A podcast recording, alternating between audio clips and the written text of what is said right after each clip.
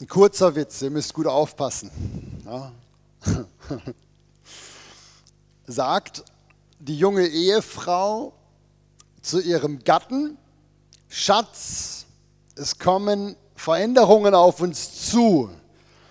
Bald sind wir nicht mehr zu zweit, sondern zu dritt. Daraufhin freut sich der Ehemann unglaublich und ruft, oh, wie wunderbar, Liebling, du machst mich zum glücklichsten Mann auf dieser ganzen Welt. Wann ist es denn soweit? Darauf antwortet die Frau, morgen schon, der Zug meiner Mutter kommt um eins.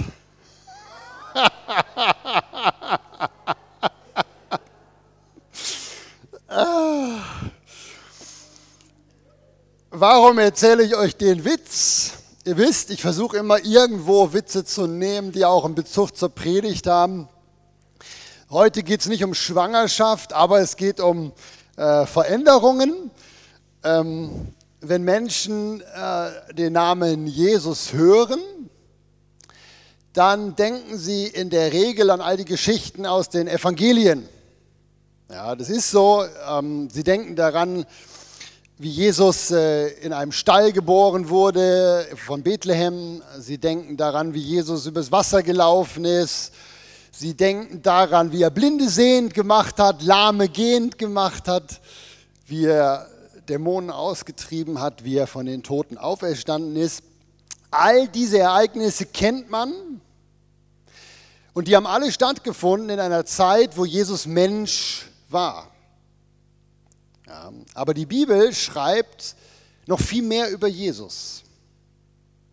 Die Bibel schreibt sowohl von der Zeit vor seiner Menschwerdung und was vielleicht, vielleicht noch wichtiger ist, die Bibel schreibt auch ganz viel darüber, wie Jesus jetzt ist, wie er jetzt ausschaut.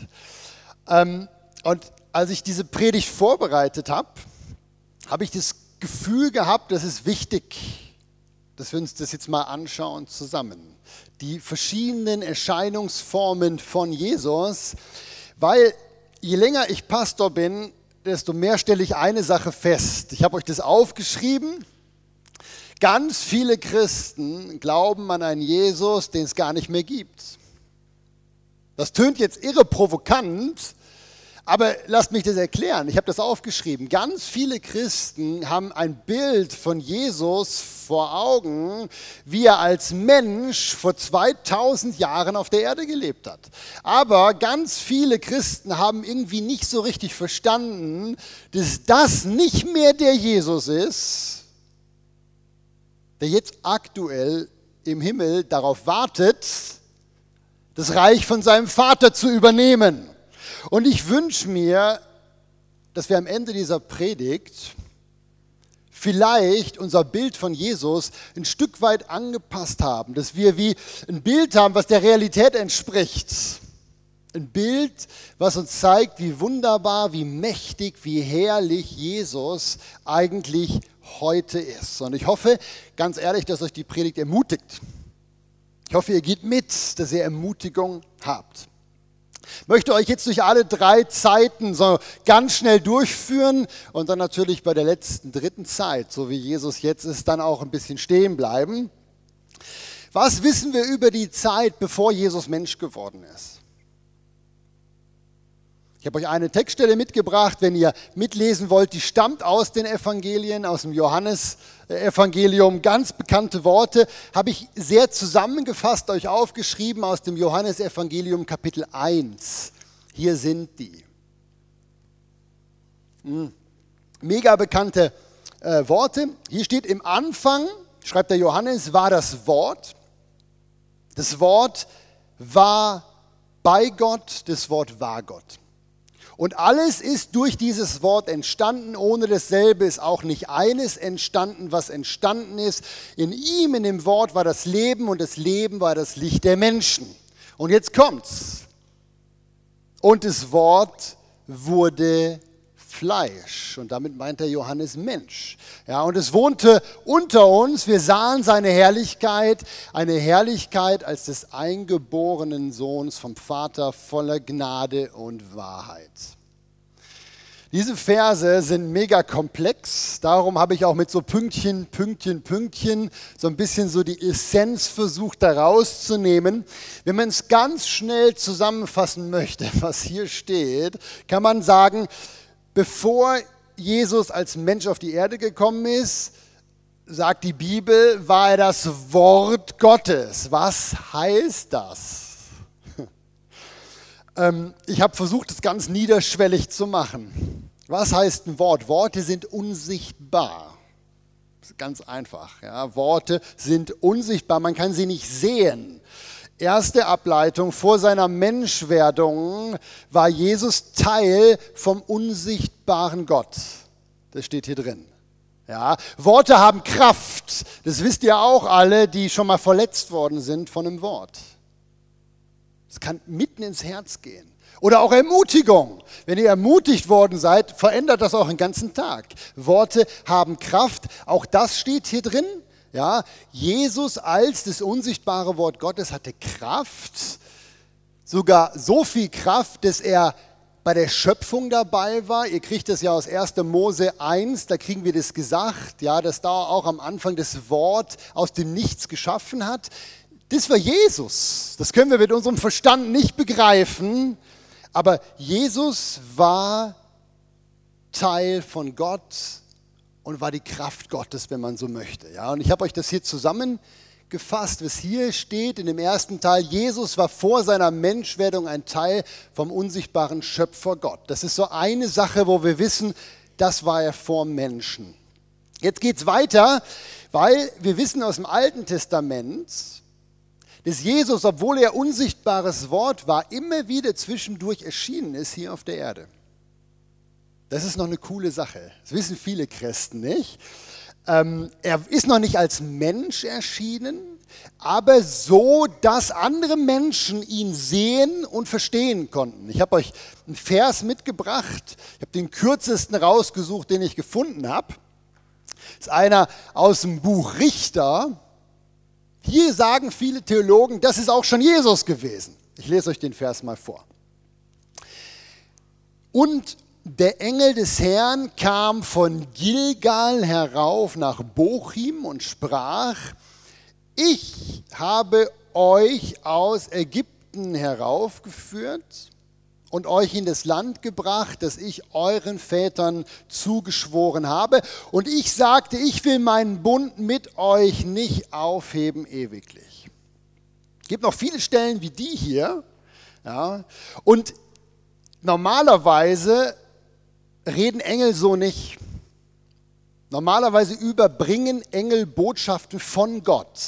Aber hier seht ihr, hier redet dieser Engel Engel des Herrn, als ob er Gott wäre. Er sagte, ich habe das gemacht, ich habe euch die Verheißung gegeben. Und äh, wie gesagt, ganz viele Theologen sagen, das ist schon Erscheinungen von Jesus, bevor er dann Mensch wurde. Und das ist so die Zeit vor seiner Menschwerdung. Ich habe euch das aufgeschrieben. Vor seiner Menschwerdung war Jesus einmal das unsichtbare Wort Gottes in Kraft.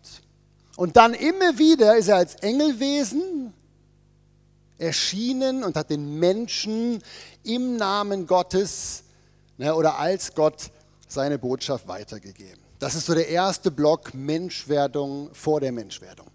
Jetzt, das ist das, was uns alle interessiert auch, ja, Jesus als Mensch. Ich habe euch die kürzeste und knackigste Stelle mitgebracht, die ich gefunden habe.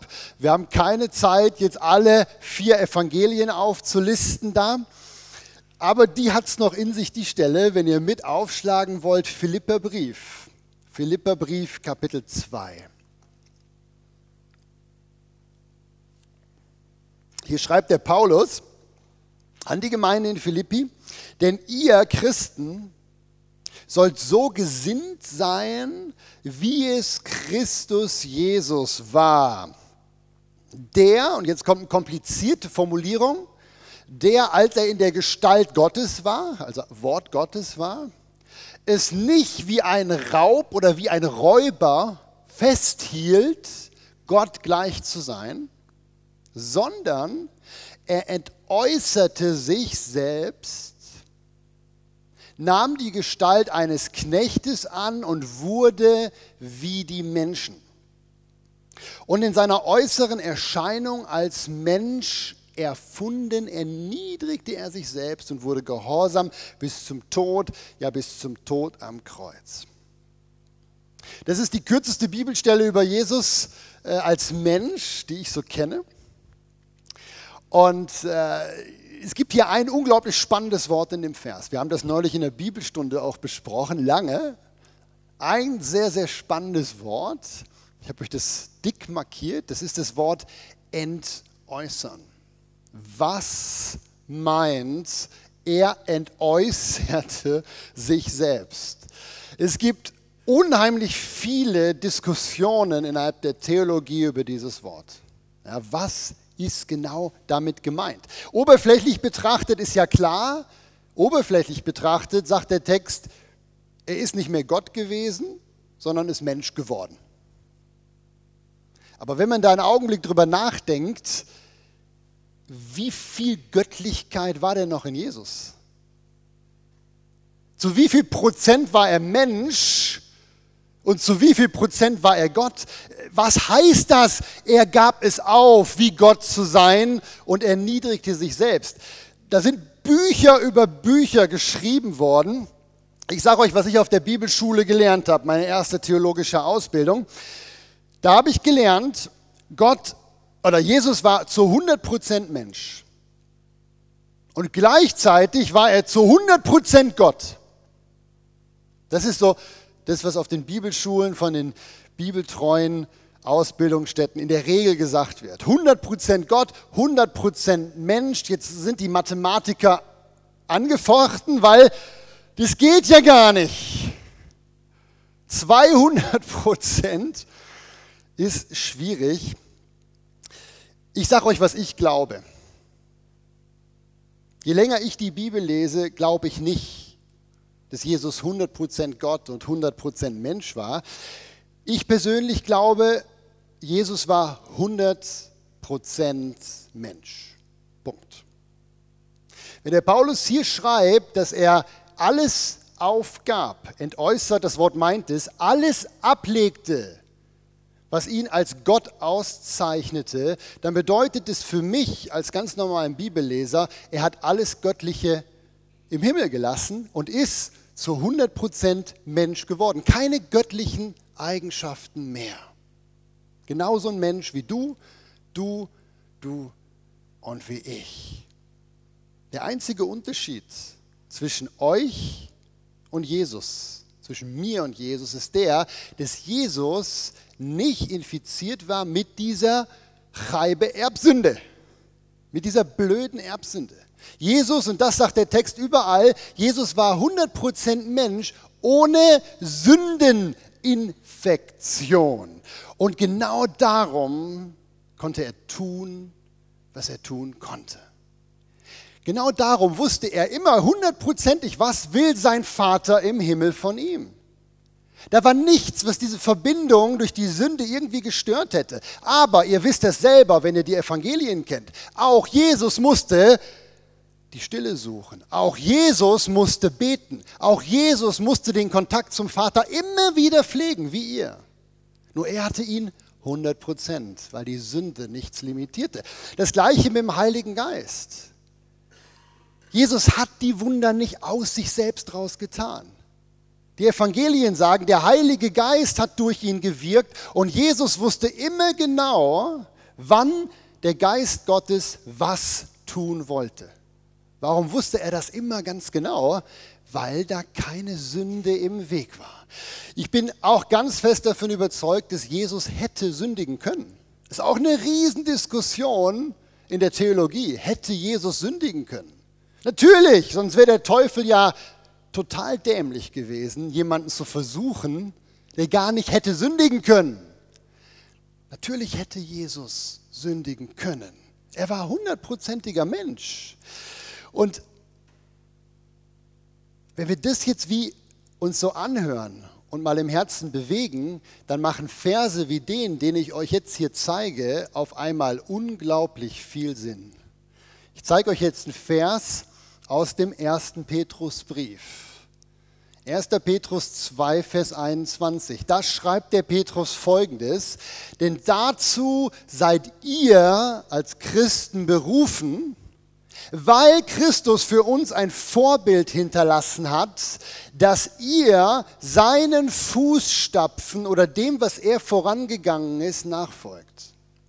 Jetzt mal ganz ehrlich, wenn Jesus nicht hätte sündigen können, wenn Jesus nicht unser Vorbild gewesen ist, weil er unerreichbar war, dann machen solche Verse keinen Sinn. Aber wenn wir uns bewusst machen, dass Jesus als Mensch perfekt vorgelebt hat, was auch wir anstreben sollen, dann machen solche Verse auf einmal Sinn. Jesus ist nicht unerreichbar. Wir können so ähnlich leben wie er. Er ist unser Vorbild geworden. Ja, er hat uns vorgemacht, was für eine Gemeinschaft möglich ist mit Gott. Niemals 100 Prozent. Wir haben immer noch die Erbsünde. Aber das ist unsere Messlatte. Da wollen wir her. Er hat uns vorgemacht, wie es ist, in der Kraft vom Heiligen Geist unterwegs zu sein. Wir werden niemals so 100% in Übereinstimmung kommen mit dem Heiligen Geist wie Jesus. Aber probieren wir denn zumindest 80 Prozent? Probieren wir 70 Prozent? Ich erlebe so viele Christen, die zwar solche Verse lesen, aber die in ihrem Kopf eigentlich abgehakt haben, unerreichbar. Unerreichbar. Da kommt diese kranke Theologie her, dass heute Heilung nicht mehr möglich ist, dass heute Dämonenaustreibung nicht mehr möglich ist. Ja, Jesus konnte das, aber wir doch nicht. Aber Jesus war 100% Mensch, der in Abhängigkeit zu Gott uns vorgelebt hat, was unsere Zielrichtung sein soll. Wir werden es nie hundertprozentig erreichen, aber wir sollen es anstreben. Das ist das, was ich euch mitgeben möchte von Jesus als Mensch. Wir haben jetzt Jesus vor seiner Menschwerdung, Jesus als Mensch. Ja, und irgendwann berichten die Evangelien, ist Jesus zurückgegangen in den Himmel. Kurze Textstelle dazu aus dem Lukas-Evangelium, kennt ihr eh alle, aber ich lese es euch nochmal vor. Lukas 24. Jesus führte seine Jünger aber hinaus bis in die Nähe von Bethanien. Dann hob er seine Hände auf, segnete sie. Und es geschah, indem er sie segnete, schied er von ihnen und wurde aufgehoben in den Himmel. Und sie warfen sich anbetend nieder und kehrten nach Jerusalem zurück. Jesus ist weg. Und dieser Punkt ist mir persönlich, je länger ich Pastor bin, immer wichtiger, weil ich habe euch das eingangs schon gesagt, ich erlebe das, dass ganz viele Christen ein Bild von Jesus im Kopf haben, das überhaupt nicht mehr aktuell ist. Das ist so, als wenn ihr einen Computer habt und mit Windows 95 unterwegs seid, mit einem alten Betriebssystem. Jesus ist nicht mehr der, wie er in den Evangelien beschrieben ist. Er ist nicht mehr der, der mit seinen Jüngern in Israel herumläuft. Jesus hat sich verändert. Der ist zurückgekehrt in den Himmel. Und die Bibel macht es so deutlich. Und ich bin jedes Mal überrascht, wie wenig Christen diese Verse kennen, die ich euch jetzt vorlese. Ich hoffe ganz ehrlich, dass ihr am Ende dieser Predigt, wenn ihr es nicht eh schon habt, wirklich ein neues Bild von Jesus habt. Weil das ist wichtig, das ist cool, das ist notwendig, damit ihr leben könnt, wie ihr leben sollt zeige euch die Textstelle, ist ein bisschen länger, darum ist die Schrift kleiner. Das ist eine Stelle, wo der Lieblingsjünger von Jesus, der Johannes, nach ungefähr 60 Jahren seinen Freund Jesus das erste Mal wieder sieht. Und achtet darauf, wie der reagiert. Kam, stammt ganz am Anfang aus der Offenbarung diese Textpassage. Wunderbare Verse. Da schreibt der Johannes, und ich, wandte mich um und wollte nach der Stimme sehen, die mit mir redete. Und als ich mich umwandte, da sah ich zuerst sieben goldene Leuchter und mitten unter den sieben Leuchtern einen, der einem Sohn des Menschen glich. Also irgendwo sah das noch aus von der Gestalt wie ein Mensch. Aber jetzt passt auf. Bekleidet mit einem Gewand, das bis zu den Füßen reichte. Und um die Brust gegürtet mit einem goldenen Gürtel. Das ist noch alles okay. Aber jetzt, sein Haupt aber und seine Haare waren weiß wie Wolle, wie Schnee. Und seine Augen waren wie eine Feuerflamme und seine Füße wie schimmerndes Erz, als glühten sie im Ofen, und seine Stimme war wie das Rauschen vieler Wasser. Und er hatte in seiner rechten Hand sieben Sterne, und aus seinem Mund ging ein scharfes, zweischneidiges Schwert hervor. Sein Angesicht leuchtete wie die Sonne in ihrer Kraft. Und als ich ihn sah, fiel ich zu seinen Füßen nieder wie tot.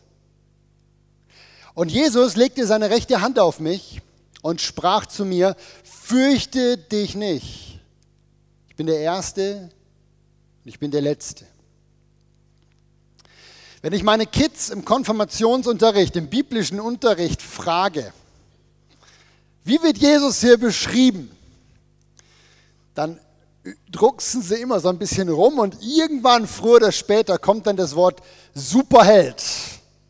Wie ein Superheld. Jetzt sind wir ja heute relativ hoch im Altersdurchschnitt. Ich weiß nicht genau, ob ihr wisst, was Superhelden sind.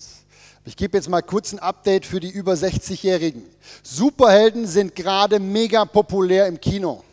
Seit ungefähr zehn Jahren produziert Marvel, und da gibt es noch so eine andere Geschichte, so eine andere Produzentenklitsche, einen Superheldenfilm nach dem anderen. Eure Generation kennt vielleicht noch Superman, den kennt ihr noch, Superman und Batman, ne? das sind Superhelden. Es gibt viel mehr, wusste ich auch nicht, habe ich erst durch meine Kinder äh, festgestellt. Einer der populärsten ist Iron Man. Ja, Iron Man. Superhelden sind Menschen, die durch irgendwelche Veränderungsprozesse übernatürliche Kräfte bekommen haben. Und Jesus ist, wenn man das so sehen möchte, der Superheld in Perfektion. Das habt ihr gerade im Philipperbrief gelesen. Er hat sich erniedrigt als Mensch und ist dann von Gott erhöht worden und zu dem geworden, zu dem gemacht worden von seinem Vater, den wir da beschrieben haben. So schwach so niedrig, so verletzlich, wie Jesus in den Evangelien war, so ist er jetzt nicht mehr. Er ist mächtig, er ist herrlich. Früher konnten die Gegner von Jesus kommen und ihn attackieren, ihn provozieren, ihm dumme Fragen stellen, irgendwelche Pläne schmieden, um ihn ein Beinchen zu stellen. Sie konnten ihn gefangen nehmen, sie konnten ihn foltern, sie konnten ihn ans Kreuz nageln. Das ist der schwache Jesus. Mit dem wollt ihr nicht mehr unterwegs sein. Heute ist es nicht mehr möglich. Wer heute vor Jesus steht, wird umfallen wie tot. Und was ihr nicht vergessen dürft, ist, wer das hier schreibt. Das schreibt der Johannes. Wisst ihr, wer der Johannes ist? Der Johannes ist der Lieblingsjünger von Jesus. Kein Mensch stand Jesus so nah wie dieser Johannes, sagt das Neue Testament. Das war der Jünger, der eine intensive Liebesbeziehung mit Jesus hatte. Dieser Johannes sieht seinen Freund, seinen Bruder nach 60 Jahren wieder und fällt um wie tot. Was glaubt ihr passiert mit all den Gegnern von Jesus, wenn sie ihn wiedersehen? Hä? Diesen Jesus betet ihr an. Dieser Jesus steht euch zur Seite, wenn der Teufel euch versucht. Alice, das war der Jesus, der bei dir im Zimmer war. Silvia, das war der Jesus, der bei dir in Nordwil neben deinem Bett stand. Das ist der Jesus, der jetzt mitten unter uns ist. Dieser Jesus wird eines Tages zurückkommen und seine Gemeinde entrücken, zu sich holen.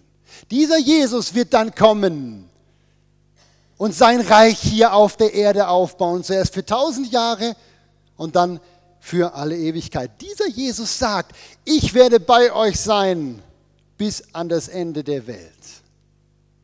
Dieser Jesus steht neben dir, legt seine Hand auf deine Schulter und sagt, fürchte dich nicht, mir ist gegeben alle Macht im Himmel und auf Erden.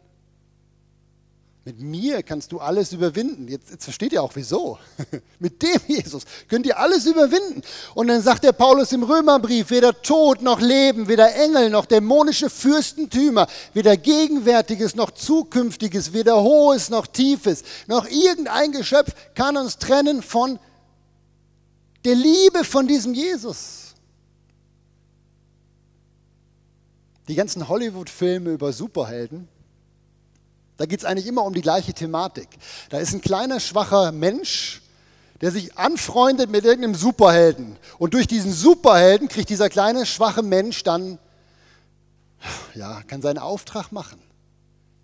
Und viele Christen verstehen nicht, dass das, was da in Hollywood seit Jahrzehnten produziert wird, die Wahrheit ist. Weil wir an einem Bild von Jesus festhalten, was schwach ist. Das ist der Herr, an den wir glauben. Dieser Herr sagt, nichts und niemand kann euch aus meiner Hand reißen. Und jetzt wisst ihr auch wieso. Diesen Jesus habt ihr zur Seite. Und da stellt sich schon die Frage, vor wem solltet ihr eigentlich Angst haben müssen?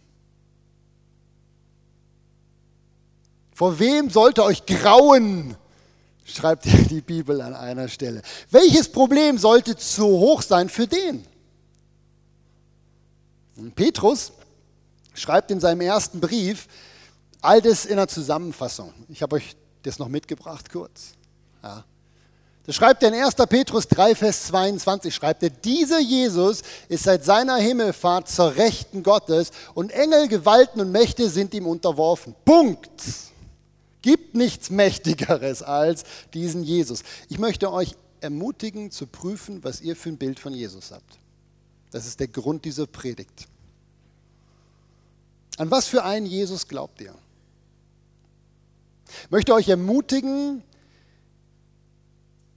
wenn ihr die Evangelien lest, nicht da mehr den Jesus zu sehen, an den ihr glaubt, sondern ich möchte euch ermutigen, wenn ihr die Evangelien lest, euch da zu sehen. Jesus in den Evangelien ist nicht der Jesus, der jetzt hier mitten unter uns ist. Jesus in den Evangelien ist das Vorbild für euch, wie ihr leben sollt.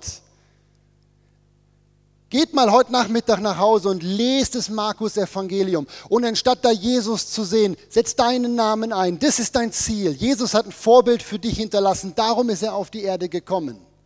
Der Jesus, zu dem du betest, der mit dem du unterwegs bist, das ist der da. Das ist die Realität. Jesus ist so viel größer, als ich das in der Regel mitbekomme in den Gesprächen mit den Christen. Ich glaube, dass wir wieder geistlich offene Augen haben brauchen für diesen Jesus, für diesen Jesus, für den richtigen, für den echten, der jetzt gerade lebt. Ich glaube, wir werden viel mutiger mit ihm unterwegs. Ich glaube, wir werden viel engagierter mit ihm unterwegs. Ich glaube, wir werden viel leidenschaftlicher unterwegs. Ich glaube, wir würden viel mehr in die Anbetung gehen. Ich glaube, wir würden viel mehr noch in dieser sehr natürlichen Anbetung zu Gott stehen und sagen, Jesus, dir will ich begegnen. Weil einem Superhelden will man begegnen. Alles andere wäre dumm. Ich möchte jetzt euch einladen, für eine Zeit der Stille.